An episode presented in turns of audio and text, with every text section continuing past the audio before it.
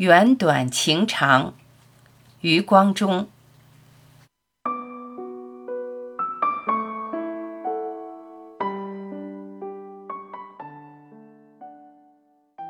一天晚上，我们去看了莫扎特的歌剧《唐乔凡尼》，不是真人，而是木偶所演。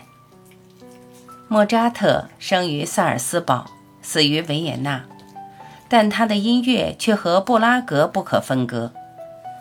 他一生去过那黄金城三次，第二次去就是为了《唐乔凡尼》的世界首演。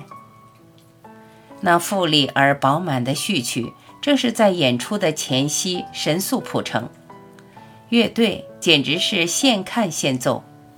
莫扎特亲自指挥，前台与后台通力合作，居然十分成功。可是《唐乔凡尼》在维也纳却不很受欢迎，所以莫扎特对布拉格心存感激，而布拉格也引以自豪。一九九一年。为纪念莫扎特逝世两百周年，布拉格的国家木偶剧场首次演出《唐乔凡尼》，不料极为叫座。三年下来，演出了近七百场，观众已达十一万人。我们去的那夜也是客满，那些木偶约有半个人高，造型近于漫画，幕后由人拉线操控，与音乐密切配合。而举手投足、弯腰扭头，甚至仰天跪地，一切动作在突兀之中别有邪趣，奇妙正在真幻之间。临行的上午，别情依依，引帝、天思、我存和我四人回光返照，再去查理大桥。清冷的薄阴天，和风凄面，只有七八度的光景。桥上众意杂陈，行人来去，仍是那么天长地久的市井闲情。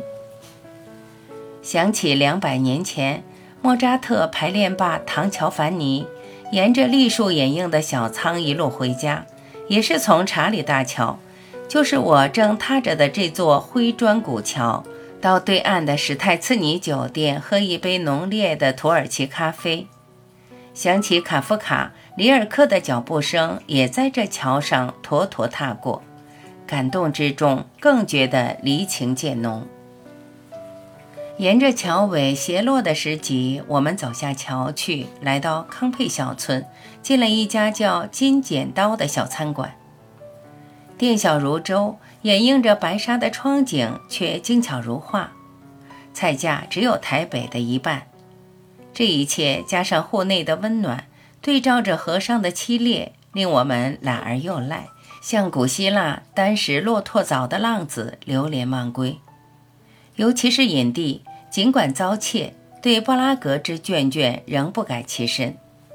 问起他此刻的心情，他的语气恬淡而隽永，完全是缘分。隐帝说：“钱包跟我已经多年，到此缘尽，所以分手。”至于那张身份证嘛，不肯跟我回去，也只是另一个自我，潜意识里要永远留在布拉格城。看来影帝经此一劫，境界日高，他已经不再是苦主，而是哲学家了。偷而能得手是聪明，被偷而能放手，甚至放心，就是智慧了。于是我们随智者过桥。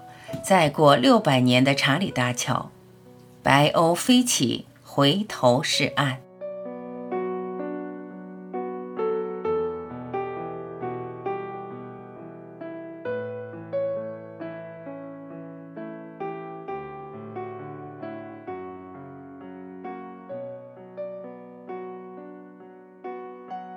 感谢聆听，我是晚琪，再会。